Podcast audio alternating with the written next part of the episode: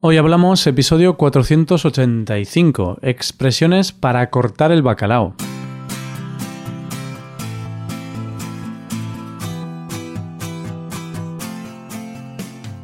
Bienvenido a Hoy Hablamos, el podcast para aprender español cada día. Ya lo sabes, publicamos nuestro podcast de lunes a viernes. Puedes escucharlo en iTunes, en Android o en nuestra página web.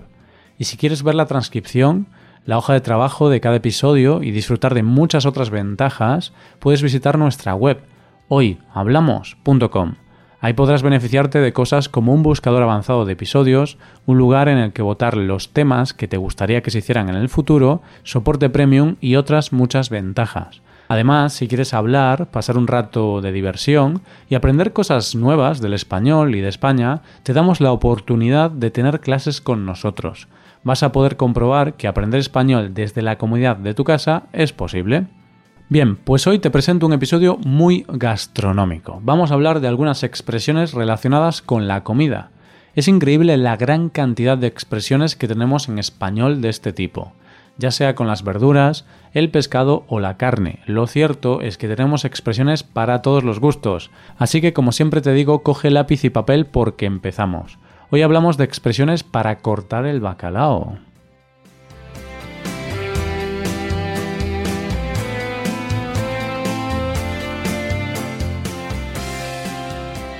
Empezamos hablando de los peces, más concretamente del bacalao.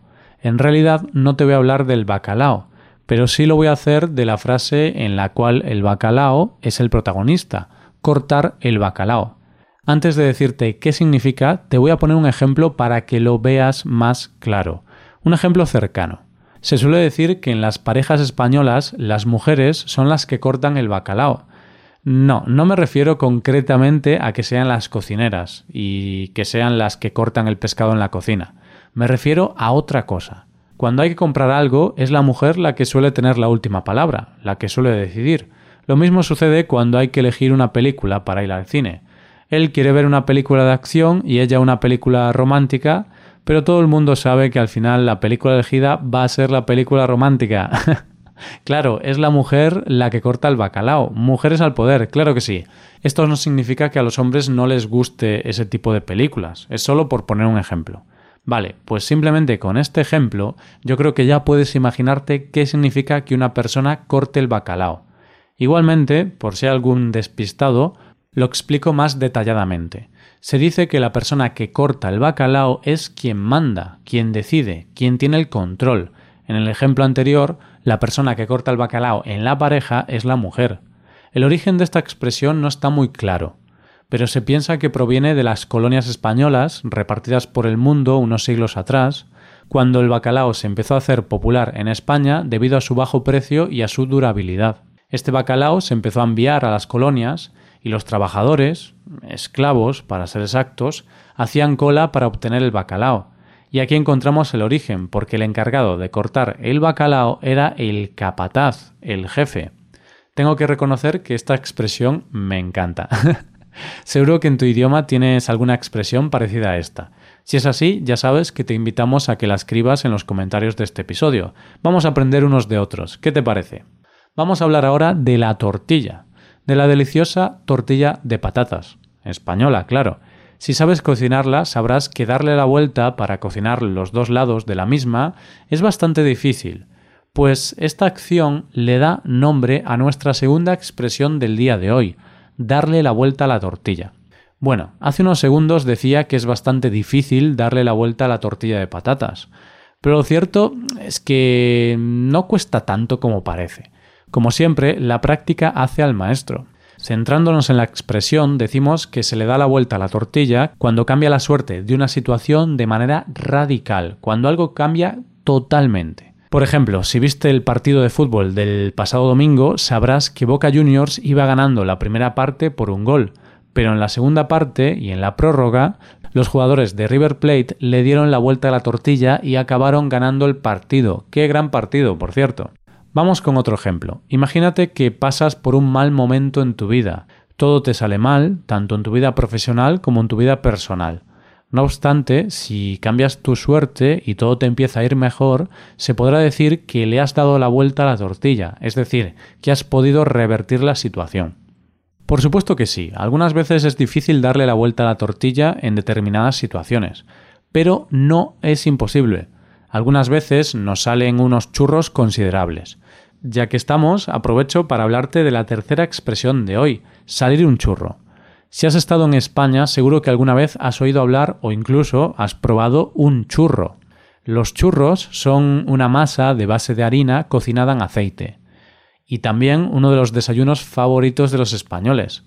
En tu próximo viaje a España tienes que probarlos, aunque también he leído que es popular en otros países. Bueno, independientemente del significado, en España se dice que sale un churro cuando se hace algo mal o algo tiene poca calidad. Por ejemplo, una persona que está haciendo el examen práctico del coche y suspende por exceso de velocidad, podrá decir que ha suspendido porque le ha salido un churro, es decir, porque le ha salido mal. O si estás jugando al baloncesto, tiras a canasta y el balón no toca el aro, también podrás decir que te ha salido un churro. En caso de estar solo, no pasa nada. Coges el balón del suelo de nuevo y vuelves a tirar a canasta, como si no hubiera pasado nada. Sin embargo, si estás acompañado de más gente, es posible que te vayas a poner como un tomate. Y aquí hablamos de la siguiente expresión del día, ponerse como un tomate. Hablamos de los tomates, de unas de las hortalizas más saludables que podemos comer. Además destacan por su color, un rojo muy intenso. De esta manera es como se queda nuestra cara cuando nos ruborizamos, cuando nos ponemos rojos por alguna situación que nos causa vergüenza. Podemos ponernos como un tomate por diferentes razones ya sea por algo bueno o por algo malo. Por ejemplo, si entras en la oficina y alguien te dice, Oh, qué bien te has vestido hoy, quizá te pongas como un tomate por ese piropo o cumplido de tu compañero. Pero si se te ha olvidado recoger la habitación de tu casa y te visita alguien de forma inesperada, te vas a poner como un tomate porque sabes que va a ser una situación bastante incómoda. Así que para evitar situaciones incómodas de este tipo, lo mejor será tener siempre la habitación bien recogida. o un gran armario para esconder todo el desorden antes de que llegue el visitante, claro. Y ahora pasamos a la quinta y última expresión del día. Hablamos de algo o de alguien que está hasta en la sopa. En los últimos meses estamos oyendo hablar del Brexit hasta en la sopa. Vamos a ver qué significa. Estos días todo el mundo está hablando del Brexit es algo que afecta al futuro del Reino Unido y de Europa, y por tanto es algo de especial relevancia. Podemos decir que se habla del Brexit en todas partes y a todas horas. Por ello, se dice que el Brexit está hasta en la sopa. Lo mismo pasa con Donald Trump. A todas horas escuchamos noticias de él. Incluso viviendo en el lugar más remoto de la Tierra, sin Internet ni teléfono móvil, vas a seguir teniéndolo hasta en la sopa. Pues como ves, cuando decimos que algo o alguien está hasta en la sopa, queremos decir que está en todas partes, que se repite constantemente. Bueno, pues con estos asuntos políticos nos vamos a ir despidiendo, pero si aún no conoces la forma en la que puedes seguir mejorando tu español y también colaborar con este podcast, te voy a explicar dos cosas. Una de ellas es que puedes hacerte suscriptor premium, de esta forma te podrás beneficiar de múltiples ventajas, como la transcripción de los episodios o la posibilidad de practicar con actividades, entre otras cosas. Y la segunda cosa es que puedes tomar clases de español con nosotros, con profesores nativos y certificados. Puedes tomarlas a través de Skype o a través de cualquier otra plataforma, así que ya lo sabes, búscanos en nuestra página web hoyhablamos.com. Muchas gracias por escucharnos. Nos vemos en el episodio de mañana, donde hablaremos de noticias en español. Pasa un buen día. Hasta mañana.